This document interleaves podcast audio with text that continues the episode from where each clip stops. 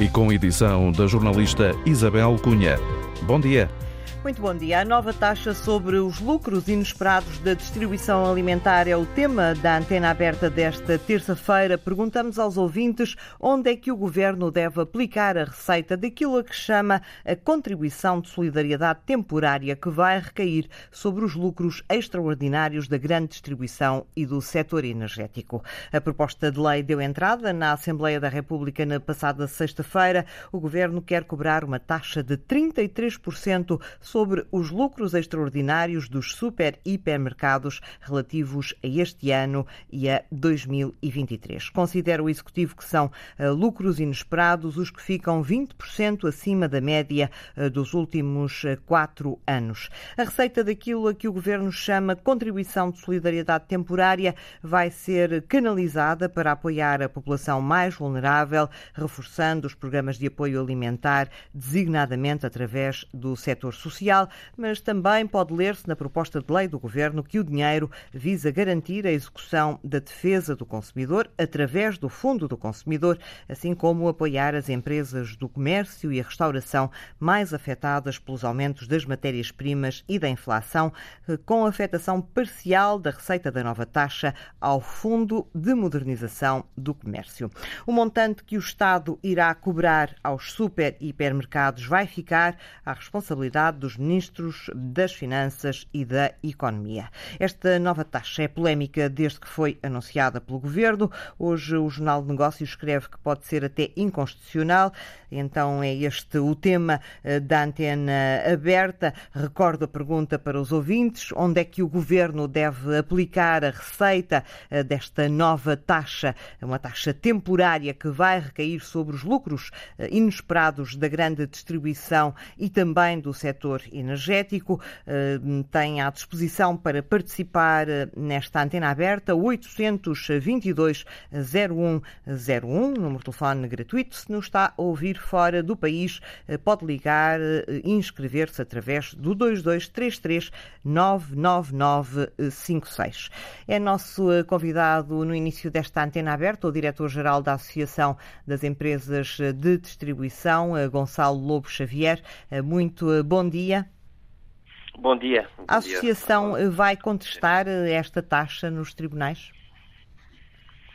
Bom, eu não gostaria de começar por essa, por essa pergunta, até porque uh, é muito cedo uh, para, para fazer essa avaliação e não, não, diria que há, há uma preocupação uh, anterior a essa, que é a própria legitimidade, digamos assim, desta, desta taxa que surgiu uh, num debate na Assembleia da República entre o seu Primeiro-Ministro e, e, e, a oposição.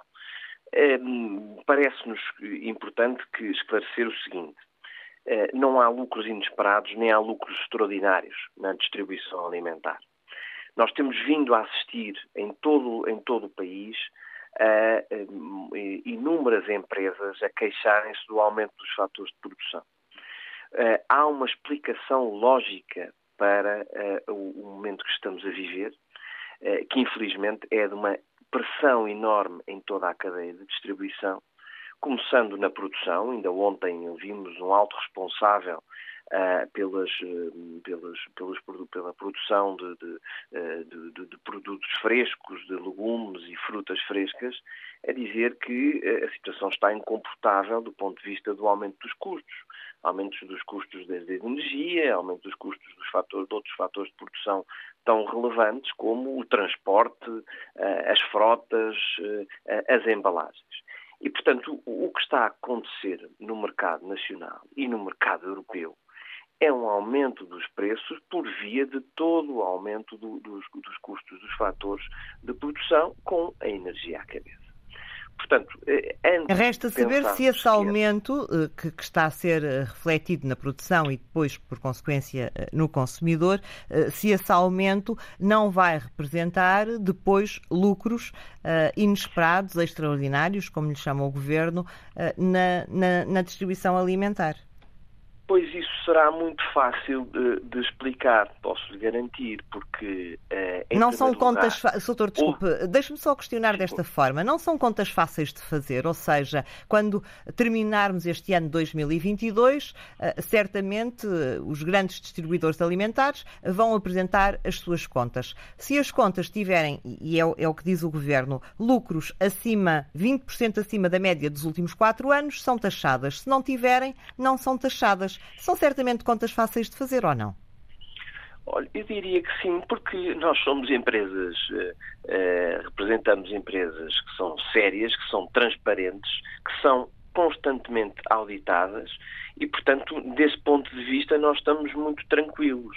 Agora, o que está aqui em causa é o princípio, é, é que há aqui uma contradição dos termos é, neste, desculpe, não posso dizer de outra maneira, neste populismo é, que o governo é, português tem relativamente a esta matéria.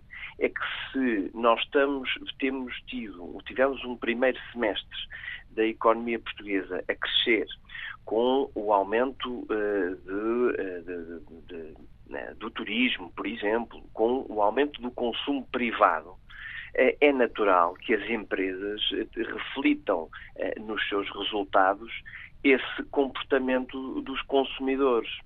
Uma coisa diferente é dizer que é ter um discurso contrário às empresas e contrário a, ao investimento, dizendo que as empresas estão a aproveitar de uma situação que elas próprias vivem de, eh, de uma forma muito transparente, que é se, se os custos de, de produção aumentaram, se a energia aumentou, é evidente que toda a cadeia de produção toda a cadeia de distribuição está contaminada desse, por esses aumentos.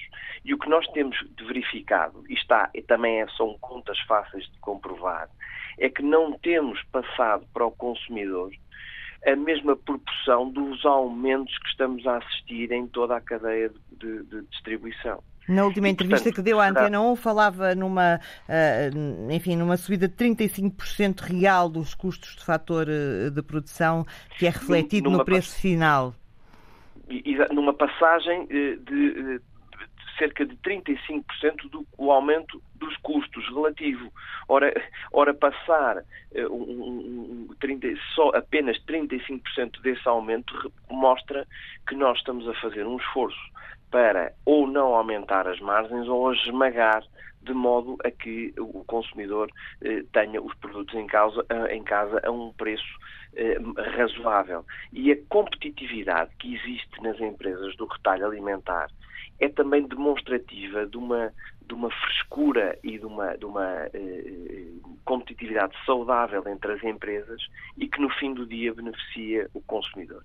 E, portanto, eh, respondendo diretamente à sua pergunta, as contas são de facto fáceis de fazer e transparentes. E, portanto, a distribuição, não... tendo em conta que são assim fáceis de fazer, não, não terá nada a temer, ou seja, se não vai ter esses lucros 20% eh, acima da média dos últimos quatro anos, não terá nada a temer porque a taxa não será aplicada.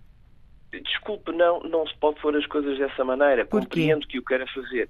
Porque é, eu acho que estamos todos de acordo que queremos empresas sólidas, que criem valor, que criem mais emprego, que investam em Portugal e que tenham, é, consigam pagar mais aos seus colaboradores, que são o nosso principal ativo. E, portanto, o que nós estamos a dizer é que é populista querer penalizar o facto de, por um lado, a, a economia portuguesa ter crescido eh, e ter, quer via do turismo, quer pelo aumento do consumo privado, quer pelo aumento dos preços aos quais, aos quais nós somos alheios, querer dizer que isto são lucros extraordinários e inesperados, quando não há nenhum fator eh, que leve adicional e que, que, e que leve a esta situação, Uh, e, portanto, uh, é, é, é, do nosso ponto de vista, é, é, relativamente incompreensível. E, portanto, nós não temos, de facto, nada a temer. Mas não é nada a temer, não porque os nossos resultados não são bons. Nós não temos nada a temer porque nós não temos nenhuma razão objetiva para que eh, eh, olhem para nós como empresas que não estão a, a, cumprir a sua obrigação e que não estão a fazer tudo o que é possível para fazer chegar os produtos às prateleiras a um preço equilibrado e remunerando os fornecedores. Porque todo, todos falamos que é preciso remunerar mais a produção. É, a produção está a aumentar os seus preços. É natural que toda a cadeia de valor aumente os, aumente os seus preços. Não somos só nós, é a logística, é, é, são os transportes, é a, a, a, indústria e, naturalmente, isto tem consequências eh, na, na, no, no preço final. O que nós estamos a dizer é que não o estamos a fazer de forma extraordinária, ninguém se está a aproveitar, antes pelo contrário, de uma situação que está a assolar a Europa com o aumento de, dos custos dos fatores de produção e que, portanto, o que nos parece é que ter um discurso contrário ao crescimento das empresas é uma contradição dos termos eh, e parece-nos uma medida altamente populista. Mas cá estaremos, estamos a fazer uma avaliação eh, sobre o, o diploma, Uh, e, encontram encontram encontram motivos uh, no, no, diploma que saiu encontram motivos para contestar do ponto de vista jurídico o diploma é muito é muito uh, cedo para para termos para termos alguma conclusão. Eu também nós também lemos os, o que foi escrito em vários em vários jornais hoje no, no negócios. São vários os consultores e os fiscalistas eh, e os juristas que, que referem que há aqui matéria eh, para reflexão, eh, e é isso que estamos a fazer, estamos a refletir e a analisar. Muito obrigada, Gonçalo Lobo Xavier, diretor-geral da Associação de Empresas de Distribuição, por ter estado connosco no início desta antena aberta, onde falamos sobre a nova taxa eh, sobre os lucros inesperados da distribuição eh, alimentar. Perguntamos aos ouvintes onde é que o governo deve aplicar a receita desta eh, nova taxa, deste novo imposto, porque no fim de contas é disso que se trata. Bom dia, Pedro Sousa Carvalho, é comentador de Economia da Antena 1. É de um novo imposto que se trata no fundo, falamos em taxa, mas é um uhum. novo imposto, é de um novo imposto que estamos a falar, Pedro. Uh, sim, não, há, não haja dúvida. Uh, o meu único receio, Isabel, é que este novo imposto, uh, a intenção até é boa, ou seja, tirar um bocadinho mais a quem está a ganhar mais para dar a quem está a sofrer com este fenómeno de inflação, sendo a intenção boa, eu tenho um pouco receio que isto possa ter um efeito contraproducente de levar as empresas eh, de distribuição a aumentar ainda mais o preço eh, para compensar aquilo que elas vão perder pela via fiscal. Eu consigo e eu aí Porque tu dás como dado adquirido, deixa-me só colocar-te esta questão, Sim. dás como dado adquirido de que de facto os lucros uh, deste ano vão ficar 20% acima da média dos últimos quatro anos e, portanto, mesmo uh, pré-Covid, portanto, estamos a falar, de, os quatro anos, uh, estamos a falar de uma média também pré-Covid, não é? Porque houve uma retração grande no consumo na altura do Covid, mas estes quatro anos, estes últimos quatro anos, vai até 2018, não é? Portanto, é pré-Covid. Sim. Tu eh, acreditas eu, que é isso que vai acontecer? Que a distribuição vai ter lucros 25, 20% acima uh, dessa média? Acho que sim. No, no, no, setor energético é mais ou menos óbvio. Por exemplo, a Galp, mesmo com aquilo que lucrou só nos primeiros nove meses do ano, eh, já ia pagar a taxa, porque já tem um lucro superior àquilo que é a média dos últimos eh, quatro anos. No caso da distribuição, Ainda, ainda não, não, há números fechados, não é? Em relação à distribuição. Porque é só no final do ano, não é? No quarto trimestre, mas de certeza que vão ultrapassar essa barreira dos 20%, ou seja, vão lucrar mais de 20% face à média dos últimos uh, quatro anos. Agora, eu acho que é muito importante dizer isto, Isabel. Eu não acho que lucrar mais do que 20% face à média dos últimos 20, 20, 20, dos últimos quatro anos seja um critério para dizer que esse lucro é excessivo se assim fosse, temos que olhar então para outros setores. E vou olhar, uhum. por exemplo, ao setor da banca. Nós, agora, os bancos acabaram de apresentar resultados e nós temos bancos a apresentar aumentos de lucros, em alguns casos, superior a 100%. Então, e não vamos aplicar esta taxa de 33% ao setor da banca, porquê? Uhum. O governo argumenta, bom, a banca já paga uma contribuição extraordinária, Bom, mas por essa lógica também, as empresas de energia também já pagam a SED, que é uma contribuição extraordinária que existe desde o tempo da Troika e que ainda uh, não terminou. Uh, por isso é que eu tenho alguma dificuldade uh, em considerar que um aumento de 25% seja logo, tenha o carimbo de lucro excessivo. Eu consigo perceber essa lógica, Isabel, no setor de energia. Porquê? Porque uma Galp, quando vai vender o petróleo, o preço do petróleo não é fixado pela Galp preço do petróleo é fixado internacionalmente. Portanto, se de repente o preço dispara, a Galp naturalmente está a ter lucros excessivos porque ela está a vender um preço que ela não estava a contar. Tudo bem. No caso das empresas de distribuição, eu aí tenho mais dúvidas. Ou seja, se tu vais aumentar, vamos supor, o preço da lata de sardinha, naturalmente a sardinha está mais cara, está mais cara. Mas a questão é, a, sardinha está mais cara porque as empresas de distribuição compraram-na mais cara ou a sardinha está mais cara porque as empresas de distribuição, além de comprarem mais caro, estão a aumentar o preço de uma forma abusiva para aproveitar esta situação de inflação. Eu aí tenho algumas dúvidas que estejam a fazer isto intencionalmente e de forma abusiva. Tanto que, no diploma que o Governo publica, a regulamentar esta matéria, o Governo fala em lucros sedentários no setor das energéticas, mas quando fala no setor da distribuição, fala em eventuais lucros sedentários. Ou seja, o Governo nem sequer sabe se há lucros sedentários. E por alguma razão, Isabel, Portugal, nesta altura, é o único país do mundo, creio eu, pelo menos da Europa é com certeza, que resolveu aplicar uma taxa extraordinária sobre o setor da distribuição. Uh, todos os países estão a aplicar ou ao setor de energia ou ao setor da banca. Nós resolvemos inovar e aplicar esta taxa extraordinária ao setor da distribuição. Eu nem sequer ponho em causa que o governo não possa criar um imposto para que eventualmente essas empresas possam ajudar quem está a sofrer mais. Não ponho isso em causa. O que eu ponho isso em causa é dizer eh, que estes lucros ou que estes resultados são lucros excessivos, são lucros inesperados. Eu aí tenho uma imensa dificuldade e tenho um bocadinho a concordar com aquilo que dizia há pouco o, o, o Gonçalo Xavier. Eh, temos, uh, temos uh, matéria provavelmente também aqui, e enfim, tu falaste na, na SES, que vem desde o tempo da Troika e, e que continua nos tribunais, provavelmente temos aqui matéria para que esta, esta taxa que o Governo quer, quer começar a cobrar já em, em 2023, relativamente aos lucros extraordinários de 2022 do, do setor alimentar, temos aqui provavelmente matéria, porque se, se tal como disseste no, no que diz respeito ao setor da energia, energia, uh, a Europa está, está a fazê-lo, não é? E, portanto, há, há aqui uh, uhum. o carimbo europeu, uh, mas, tal como disseste, Portugal é o único país que, que vai sobre a, sobre a distribuição, a uhum. grande distribuição alimentar. haverá aqui matéria para, para isto chegar, chegar aos tribunais? É, é, provável que sim, ou seja, se nós, apesar de tudo, no setor energético temos esta, este, este respaldo por parte da Comissão Europeia, que veio recomendar aos Estados-membros que aplicasse essa taxa, e percebe-se o racional da taxa, por aquilo que eu dizia há pouco, do preço do petróleo e, e dos produtos refinados serem fixados a nível internacional, e estão a sofrer com a guerra. No caso da distribuição, não existe essa diretiva comunitária, não existe essa indicação, eh, indicação comunitária, não é diretiva. Portanto, é uma invenção nossa e depois, tu falavas na questão constitucional, há aqui duas questões que se podem colocar, Isabel. Primeiro, a questão da igualdade, como eu dizia há pouco, porque é que o setor da banca não paga uma taxa extraordinária e o setor da distribuição paga uma taxa extraordinária.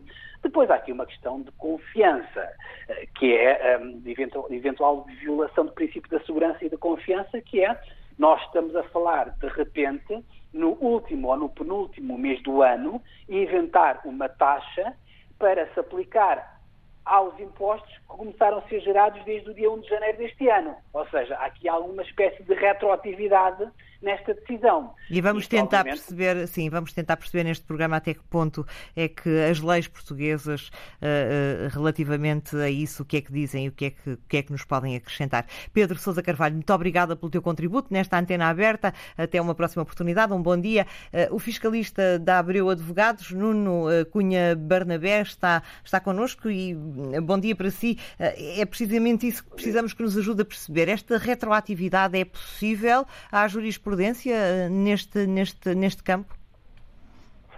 Bom dia, em primeiro lugar, eh, e muito obrigado pelo convite. Eu, eu, acho que essa é uma das questões fundamentais que se coloca quanto a estas duas contribuições, talvez mais evidente no caso da contribuição para o setor de distribuição, que não tem sequer um enquadramento comunitário. Há jurisprudência do Tribunal Constitucional, em particular, historicamente, sobre este tipo de, de, de retroatividade. o imposto, o IRC é o que a gente chama o imposto de formação sucessiva, portanto é algo que obviamente vai sendo formado ao longo do ano de todos os atos e a questão é se quanto ao setor da energia era possível antecipar já alguns meses que poderíamos chegar ao final do ano e até antes do final do ano virmos a ter esta tributação, quanto ao setor da distribuição, até ao anúncio uh, do Primeiro-Ministro no Parlamento, enfim, que não foi há mais há menos de um mês, não era de todo possível uh, antecipar essa situação. E, e, e, esta questão da expectativa e do momento desde logo em que publicamente, ou em que foi possível os contribuintes tomarem conhecimento uh, dessa possibilidade é uma questão absolutamente crítica do ponto de vista constitucional em matéria de retroatividade uh, da lei fiscal. Depois há um outro aspecto que aqui é importante. Deixa-me deixa, deixa, deixa só, deixa só perceber uh, do ponto de vista prático. Portanto, uh, do ponto de vista prático, o, o, o, Governo não pode criar um imposto de um dia para o outro uh, e, e fazê-lo refletir sobre, sobre, sobre algo com retroatividade. Isso, isso é claro. É, certo. Do ponto de vista prático, a questão é o, o Governo pode criar um imposto a qualquer momento mas o princípio é de que esse imposto só se pode aplicar para o futuro e só okay. em circunstâncias excepcionais ele se pode aplicar uh, para o passado. É verdade que o ano só fecha, simplificando, no dia 31, mas o resultado ao qual este imposto vai aplicar não foi gerado entre o dia de hoje e o dia 31, começou a ser gerado no dia 1 de janeiro. E essa é a particularidade uh, que aqui se coloca. Este, esta é uma taxa que o Governo uh, quer aplicar por dois anos. Portanto, em 2022, nos resultados deste ano e também nos resultados do próximo. Poderá estar em causa nos resultados deste ano, poderá já não estar em causa nos resultados do próximo. Na prática, é, é disso que, que, estamos a falar, não é? Uh, é isso que está na lei. é isso que está na proposta de lei, vamos, vamos sendo rigoroso. Uh, Fala-se que a contribuição é, é, temporária, mas o que nós, o que não nos falta, infelizmente, em Portugal e na nossa tradição uh, política de política fiscal é de contribuições e praticamente todas as que estamos hoje em vigor eram temporárias. Uh, vamos falar há pouco do tema da banca. A banca, a contribuição que ainda hoje existe se aplica e há duas diferentes, na verdade, sobre a banca, foi criada num contexto muito específico, foi o contexto uh, da crise financeira e depois mais tarde da, da, da resolução, uh, da criação do Fundo de Resolução. E, no entanto, todos os anos o Orçamento do Estado está renovado. Ou seja, não há nenhuma garantia, e não foi dada, tanto quanto eu sei, nenhuma garantia política de que em 2023 haverá uma renovação no orçamento para 24 desta taxa e por aí fora não direi, porque entretanto, obviamente, também estaremos no final desta, desta legislatura e, portanto, ninguém se comprometerá para Mas não foi nada. E, portanto, a primeira dúvida é, é temporária? É. Uh, difícil, há as maiores dúvidas sobre se será possível aplicá-la a 2022 do ponto de vista constitucional, também há. Eu tenho dúvidas, até diria, do ponto de vista mais prático não é muito evidente uh, que uh, haja alguma contribuição a pagar este ano. Vai depender de resultados de anos que ainda não estão fechados, para o melhor e para o pior. Os resultados fecham-se uh, quando, quando, o ano se conclui e nós não sabemos o que é que as empresas e que os contribuintes visados, e em seu universo, apesar de perfeitamente identificável, não sabemos o que é que vai acontecer daqui até ao final do ano. Há uma conjunto de opções de gestão de investimentos e de política de decisões que são tomadas que podem ter um impacto uh, no próprio lucro tributável deste ano enfim, e eventualmente poderão tê-lo também no próximo. Portanto, tudo isto é um pouco fluido ainda na prática, enquanto no setor energético, há pouco foi dito com alguma, com alguma clareza, é perfeitamente possível neste momento, e até porque essa informação é informação publicamente disponível, perceber através do mercado como é que se formaram os preços e qual é que é a margem que estes operadores têm, não é neste momento possível, a não ser no caso dos grandes grupos de distribuição que estão cotados e são obrigados a reportar informação regularmente ao mercado e dentro de determinadas balizas, não é possível saber neste momento qual é que vai ser o resultado do final do ano. É possível ter uma expectativa, mas ainda falta muito tempo. Portanto, uh, eu até que ficaria antes da questão constitucional. Depois, uh, a questão é desde logo prática. Depois há aí um aspecto que há pouco ficou que eu gostava de destacar aqui, porque penso que ainda não foi destacado. há pouco falou em taxa. Essa questão é absolutamente crítica. Não é totalmente evidente que nós estejamos a falar de um imposto. Porquê? Porque as finalidades, de, estamos a falar seguramente de algo como uma contribuição. O que é que é uma contribuição? É o Governo chama-lhe contribuição de solidariedade temporária. Sana, o Governo chama-lhe contribuição porque eh, entende que, conceptualmente, estamos a falar de um imposto. Mas se nós formos ver, eh, nós formos ver tecnicamente para que é que ele serve, e também isso está no diploma, percebemos que ele tem uma afetação muito específica, que de resto ainda vai ter que ser definida por portaria, e portanto ainda há aqui dois atos, e isso é outro aspecto que não tem sido falado. Eh, esta proposta de lei não é suficiente em si mesma. Vai ainda haver uma regulamentação que será feita pelo Governo, através de portaria, quanto aos cais das atividades que efetivamente estão abrangidas, portanto o universo não é, é, é perceptível, mas não, não está definido, e ainda vai haver regulamentação do Governo para definir quais é que são, qual é a finalidade deste montante mais em concreto. Qual é que é a questão que isto coloca? Isto coloca uma outra questão, que é de perceber, que é uma questão de constitucionalidade que não foi focada ainda e que é geral, que é a legislação em matéria de impostos tem que prever todas, tem que ser suficiente para que ele saiba, com base apenas na lei, eh, se sou ou não abrangido, como é que sou abrangido e poder calcular e determinar o impacto que essa lei tem para mim. Quando eu remeto para uma portaria a definição concreta do universo de beneficiários, isso é uma técnica que é usada na legislação fiscal, a questão é saber uh, se, está, se, é suficiente o que lá está ou se isso é apenas uma, e fica uma mera consideração. Mas, sobretudo, quando eu para uma portaria perceber quais são as finalidades, eu estou, no fundo, a discutir também se isto é um imposto ou se é uma taxa. E o enquadramento é completamente diferente, porque a retroatividade é um problema essencial dos impostos e não necessariamente um problema das taxas. Das taxas. Portanto... Nuno Barnabé, eh, muito obrigada pelo, pelo seu contributo. Temos vários ouvintes inscritos e ficou o essencial uh, do esclarecimento que pretendíamos uh, fazer antes de passar a palavra aos ouvintes. Agradeço a Nuno Barnabé, fiscalizo da, da Abreu Advogados, ter estado connosco e com estes esclarecimentos no, nesta antena aberta. muito obrigada, muito bom dia parto para o contacto com os ouvintes. José Preta está em viagem, é engenheiro. Eh, bom dia, a sua opinião. Bom dia a todos os auditórios. É, não, tenho tado, não, tive, não tenho tido a oportunidade de estar a ouvir o que, o que os outros intervenientes disseram, mas vou dar a minha, a, a minha opinião. eu estou ligado ao setor hortícola e e do, de, como eu vejo o funcionamento das, de, das, grandes superfícies, eu acho bem que a taxa seja uh, aplicada.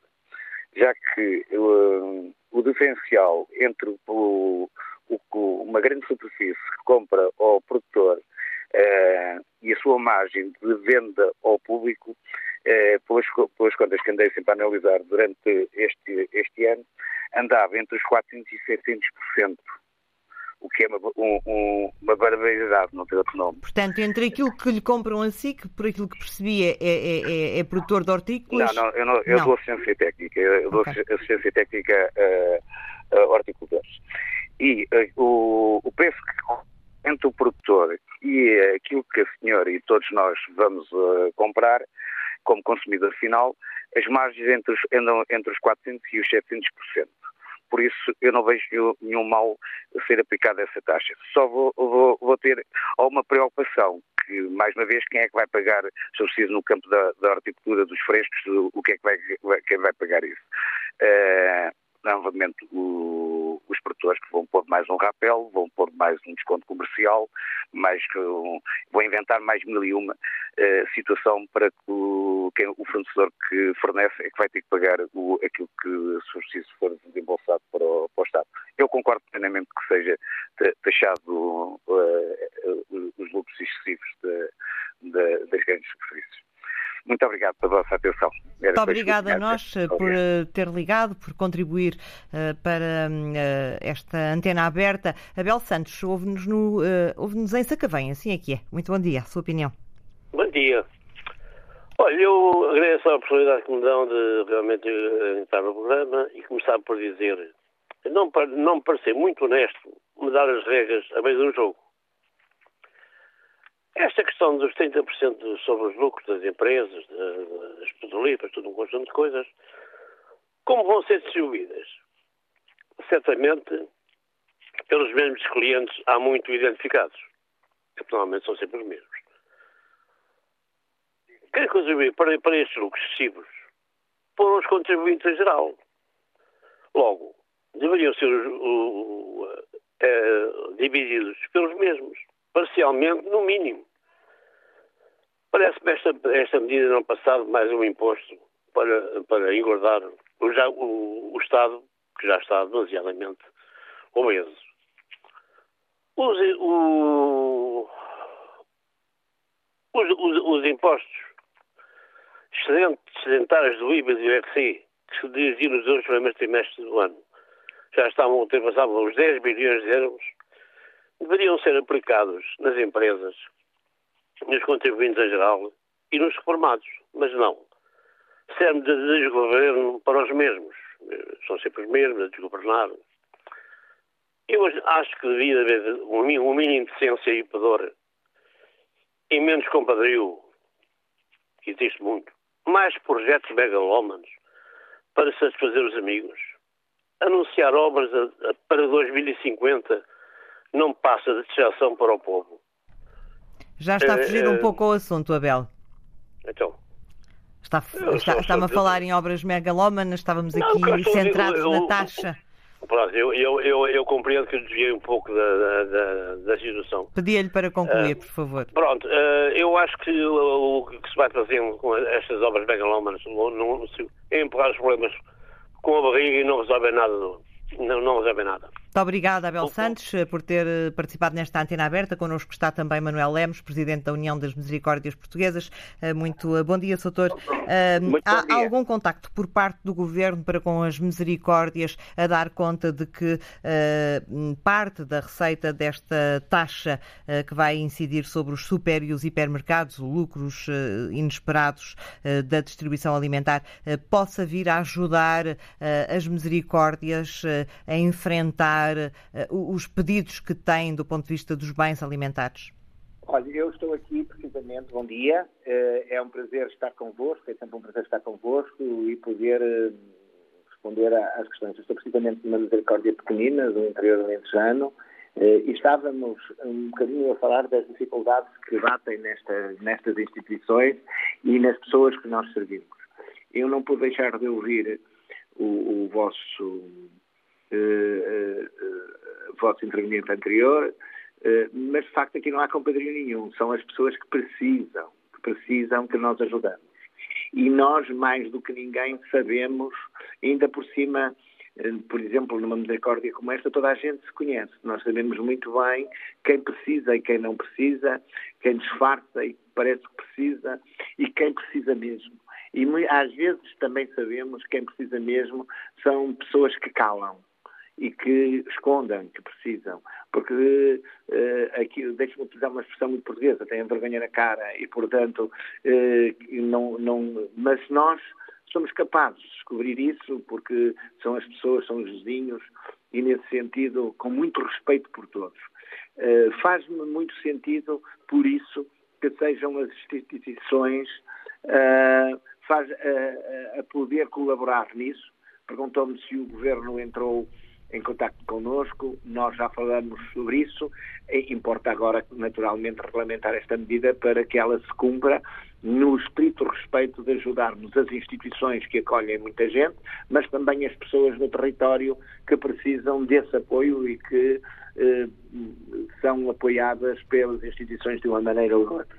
Eh, achamos que é uma medida inteligente, é, aliás, uma medida que tem corrido a Europa inteira, nem toda a Europa estão a acontecer.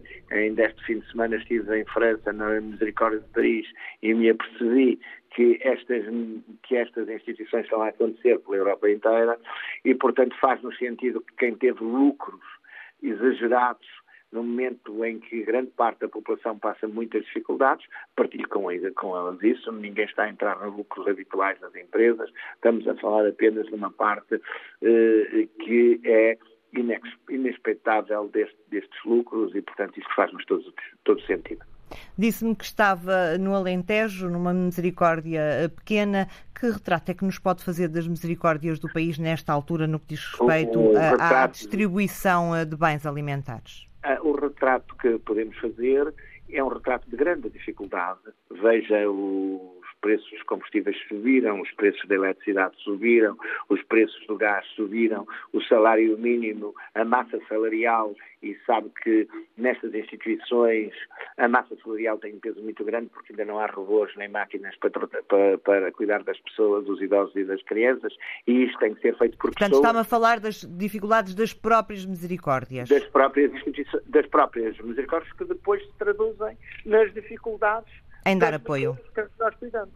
Pronto. E, é nesse, e é, foi isso que me perguntou. Eu ia concluir, ainda bem que me interrompeu, porque não eh, mas é, é bom que tenhamos todos a consciência de que as instituições, para fazerem o que fazem, todos os dias tem sido mais difícil, e, mas em todo caso, todos os dias cá estamos a dizer ah, presente nas dificuldades que as pessoas têm nas comunidades.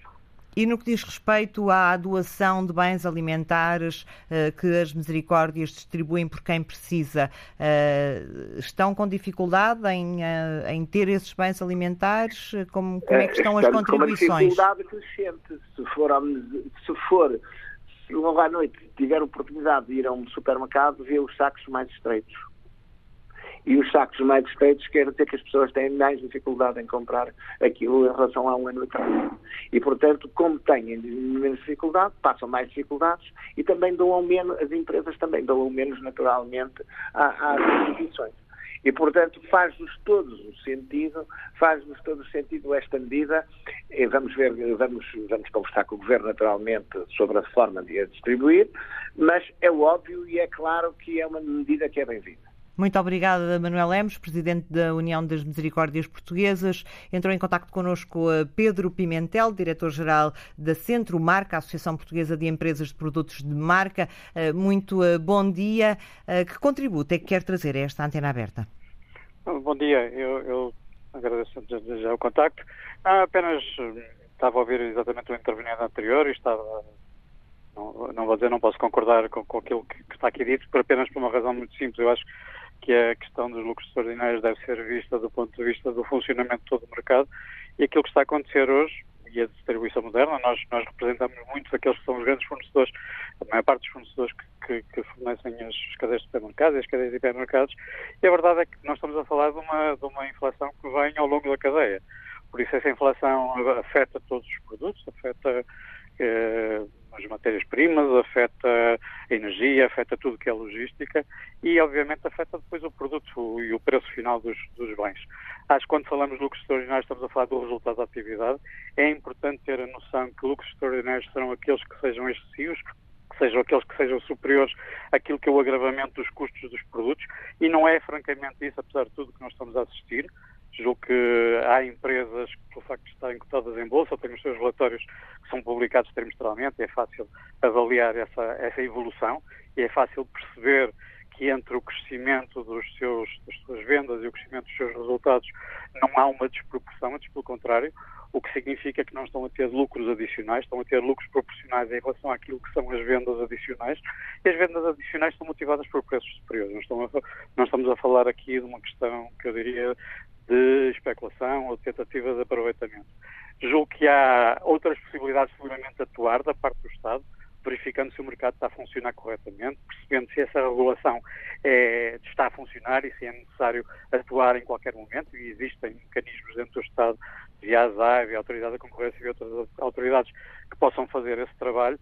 Não nos parece que seja este claramente o problema, parece-nos uma medida, eu diria, bastante populista. Uh, nós não estamos aqui para ter, nem temos nenhuma obrigação, antes pelo contrário, de, de, de termos aqui uma posição pró distribuição alimentar, mas enquanto membros da mesma cadeia partilhamos o mesmo problema. E a questão prática que se está aqui a colocar é que estes lucros não são lucros adicionais, são lucros resultantes de uma atividade adicional que é motivada por preços superiores. Ou Portanto, seja, lucros que quiser, há, pouco, há, há pouco, deixe-me só, deixe só interrompê-lo para, para dar o exemplo que foi dado há pouco uh, pelo, uh, creio, pelo comentador, pelo comentador, creio que pelo comentador de, de, de economia da, da Antena 1, que foi, Sim. portanto, compra-se a lata de sardinha, a lata de sardinha está mais cara, vende-se mais cara, naturalmente o lucro vai ser superior. É, é, é um pouco é, nesta é, lógica que estamos a falar. Diria, eu diria que qualquer pessoa entende 10% de 100 é sempre mais que 10% de 80. Quer dizer, não, não estamos aqui a falar de lucros adicionais, estamos a falar eventualmente de margens que são mantidas e não é isso que está, que está sequer, julgo aqui em questão. Acho que o facto de o Estado, ao pretender fazer esta, eh, a criação deste imposto, está a criar aqui uma, uma situação que eu diria até do ponto de vista constitucional muito complexa. Estamos a falar de impostos que incidem sobre vendas já geradas. Sobre isso, sobre já, falámos, sobre isso já falámos no programa. Pronto. Mas também ouvimos no programa uh, alguém que nos dizia que, uh, no caso dos hortícolas, uh, as, as, margens de lucro podem chegar aos, aos 700%.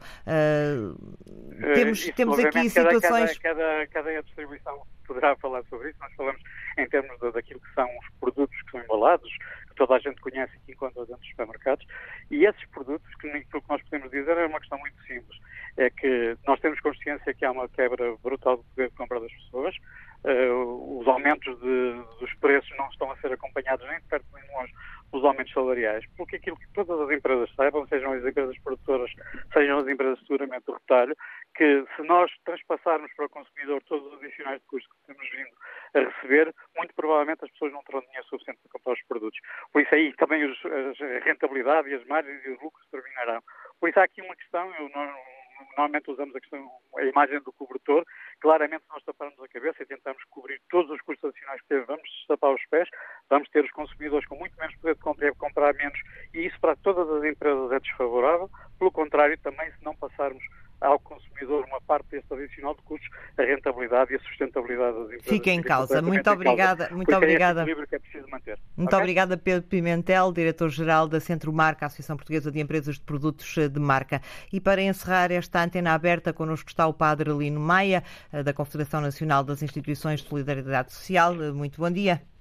Bom dia. Uh, em que medida é que estão uh, uh, as conversações com o Governo para que este, esta receita possa vir, de facto, a ajudar quem precisa?